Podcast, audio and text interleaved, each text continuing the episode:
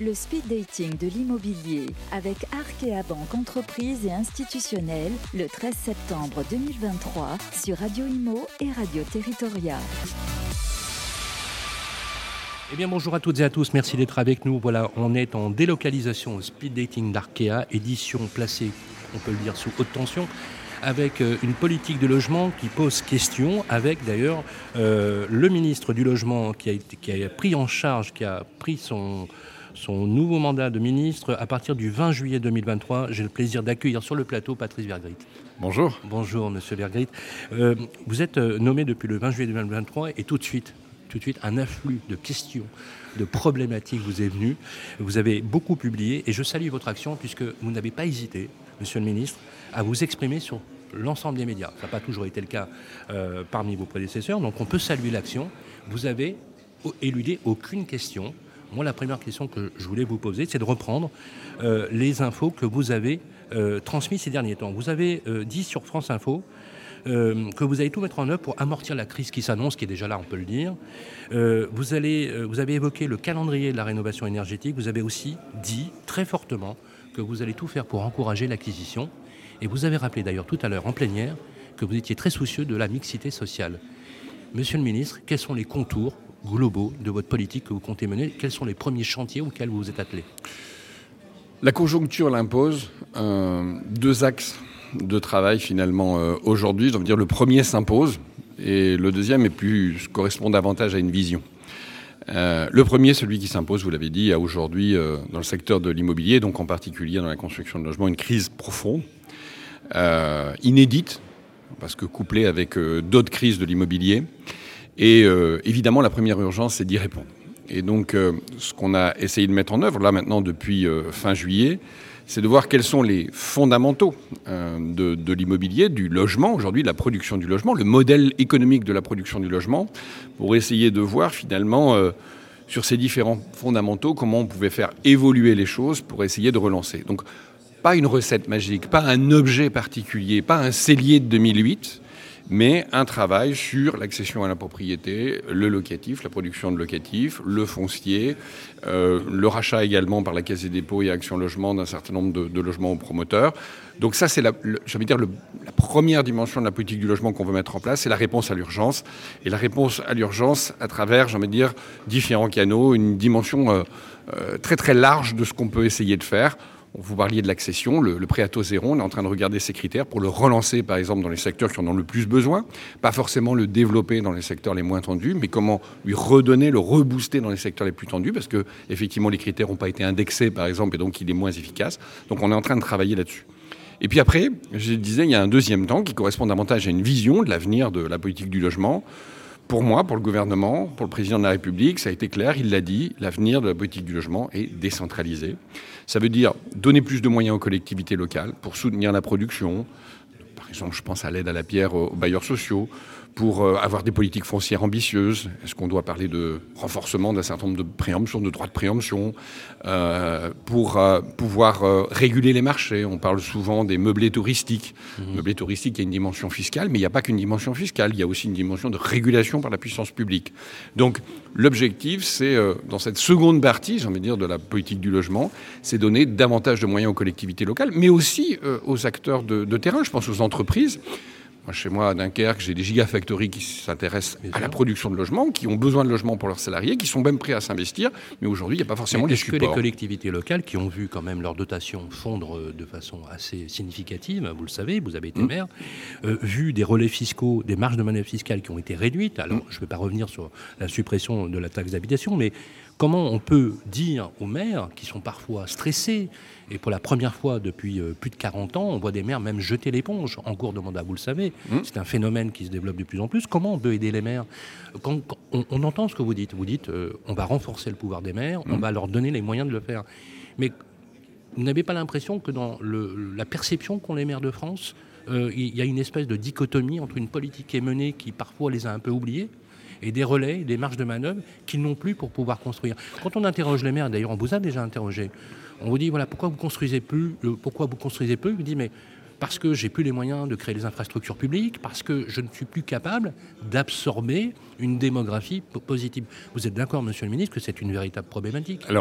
D'abord, ce n'est pas forcément les maires qui doivent être en première ligne. Je pense davantage à l'intercommunalité aujourd'hui parce que je pense que c'est la bonne échelle. Ce qu'on appelle l'AOH, en fait. Donc, euh, notamment pour les métropoles, pour les communautés urbaines, pour les communautés d'agglomération.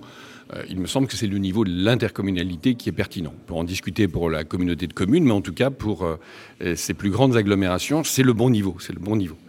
Euh, deuxièmement, évidemment, si on dit décentralisation, on dit moyens. C'est-à-dire, effectivement, si demain on veut développer une politique foncière à l'échelle locale, il faut donner des moyens aux collectivités locales de pouvoir euh, développer cette politique foncière. Donc, évidemment, la politique de décentralisation mettra sur la table euh, la question des moyens à la disposition de ces intercommunalités demain pour développer une politique d'habitat. Mon rêve d'ailleurs, ce serait que ces moyens soient fléchés sur l'habitat. Vous allez donc renforcer, vous annoncez, vous allez renforcer les moyens financiers, structurels pour les collectivités locales. Je crois que constitutionnel d'ailleurs, mais en tout cas, euh, le principe de compensation pour la décentralisation, c'est quelque chose qui reste large. Mais au-delà de la question de la compensation, ce qui m'intéresse, parce que je ne l'ai pas dit tout à l'heure quand je disais euh, faut donner davantage d'outils aux collectivités locales, je pense qu'il faut donner aussi des outils fiscaux aux collectivités locales. Si on veut demain effectivement avoir une politique foncière, ah il faudra qu'il y ait effectivement des dispositifs. Alors ce que je voudrais, ça c'est mon rêve, c'est qu'effectivement ces nouveaux outils fiscaux soient bien fléchés sur l'habitat.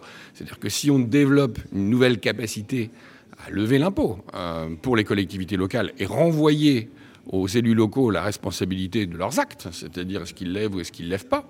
On a connu ça dans le cadre de la GEMAPI. La GEMAPI, par exemple, transfert d'une compétence aux collectivités locales, moi j'ai fait, et la possibilité effectivement de pouvoir lever des fonds. de la compétence en y associant la recette. Exactement, en y associant la recette. Et, la décentralisation ne peut se penser euh, que comme ça. Donc le but du jeu, évidemment, c'est de donner aux collectivités les moyens de pouvoir développer des Mais politiques. Monsieur le ministre, vous qui êtes maire, qui a, qui, a, adhéré aux associations de maires, que ce soit euh, l'AMF ou que ce soit aussi les petits maires, les associations de maires ruraux, euh, vous êtes conscient du, message que, vous leur délivrez Ce que je, Vous êtes très là-dessus. Oui, j'espère bien.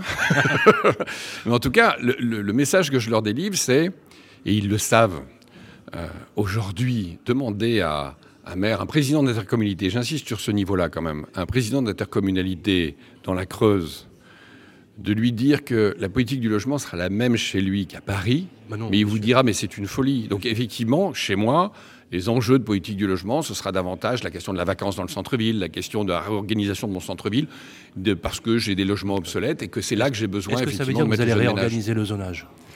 Ça veut dire qu'il faudra en discuter avec les élus locaux et en tout cas leur donner les moyens d'avoir les outils adaptés à leur, à leur situation. Vous savez, moi, à Dunkerque. En fait, vous souhaitez leur laisser la main.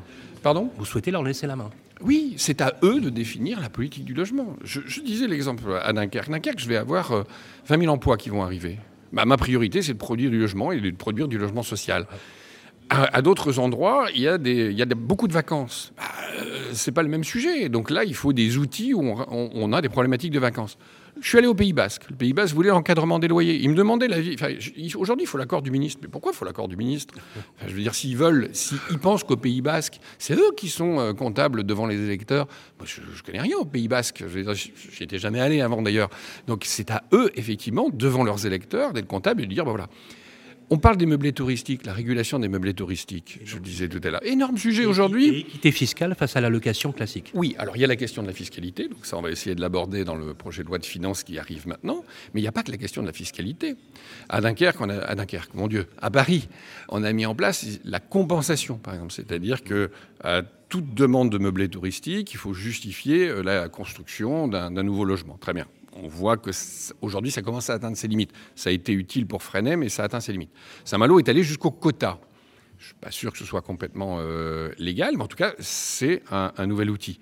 Demain, on peut penser à d'autres outils qui permettront de réguler, parce qu'il n'y a pas que la fiscalité, parce qu'à fiscalité égale, on peut quand même avoir sur certains territoires le développement d'un certain nombre de meublés Quand vous dites outils, euh, est-ce que vous avez un exemple qui vous vient à l'esprit? Ah ben Non, justement, c'est ça qu'il faut euh, faire avec, avec, à définir et à, définir. Le, but de la décentralisation, c'est quand même de mener ces concertations. Je vous dis, Saint-Malo a par exemple expérimenté le quota, c'est un quota de meublés touristiques. Est-ce qu'on le légalise ou est-ce qu'on ne le légalise pas? Là, Saint-Malo nous fait une proposition quelque part. Mais je suis certain que d'autres collectivités, j'en ai déjà entendu des idées, ont d'autres idées pour pouvoir réguler les meublés touristiques. En fait, la question, c'est il faut donner la la plus large boîte à outils possible aux collectivités locales, aux AOH, donc en majorité les intercommunalités, et après à eux de définir la politique du logement et de prendre les bons outils. À tel endroit, on prendra l'encadrement des loyers, à d'autres endroits, moi, d'un Dunkerque, j'ai pas besoin d'encadrement des loyers. Et le gouvernement est disposé à leur donner les moyens de le faire. Le but du jeu, c'est ça. Le but du jeu de la décentralisation de la politique du logement, c'est de construire avec les associations d'élus cette boîte à outils qui est nécessaire demain pour justement avoir des politiques du logement véritablement différenciées et adaptées à chacun des territoires. Dernier sujet, monsieur le ministre, et merci de répondre sans sans éluder aucune question, ici au micro de Radio Imo, la question de la rénovation énergétique. C'est un peu la dent creuse, on le voit. Euh, vous avez dit à France Info le 12 euh, septembre que pour l'instant, vous ne revoyez pas le calendrier prévu, euh, qui prévoit par exemple dès 2025 le retrait des étiquettes G sur le parc locatif privé. On sait que déjà aujourd'hui, il y a un vrai sujet au niveau mmh. du logement qui décourage les étudiants, mais ça vous le savez, vous êtes beaucoup exprimé, qui décourage aussi les jeunes actifs qui ne signeront pas leur contrat dans les grandes métropoles. Euh, ce soir, ce soir à 18h30, euh, j'aurai le plaisir d'animer la plus grande assemblée générale de copropriété d'Europe, avec 150 mmh. 000, pratiquement 150 000 copropriétaires connectés dans 170 villes sur la question de la rénovation énergétique. C'est organisé au siège de Citia Immobilier. Vous savez, c'est un acteur majeur euh, de l'immobilier. Ils vont être connectés ce soir, les copropriétaires. Ils se posent beaucoup de questions. Mmh. Vous, Patrice Vergrit, ministre délégué au logement, quel message mmh. vous souhaiteriez leur faire passer? Alors, d'abord, on est en train de s'adresser aux copropriétaires bailleurs. On n'est pas en train de s'intéresser aux copropriétaires occupants. C'est-à-dire les étiquettes n'ont rien à voir avec euh, l'occupation. Deuxième message que je veux leur faire passer, c'est euh, la rénovation énergétique, il faut avancer. On ne va pas rester avec des étiquettes de DPEG encore pendant des siècles. Il faut y aller. je veux dire, L'urgence climatique, c'est pas moi qui l'ai inventé, c'est une réalité. Et je pense qu'aujourd'hui, contester ça, c'est aller dans une très mauvaise direction. Donc là-dessus, il faut avancer sur la question de la rénovation. La question qui se pose aujourd'hui, c'est effectivement, les G sortent du marché locatif aujourd'hui, tel que c'est prévu, en, 2025, et les F en 2028. 2028, ça me paraît euh, une date qui permet de faire des travaux de copropriété, quand même, et de poser cette question. Euh, de, l'évolution du DPE des logements. la contrainte, c'est finalement 2025.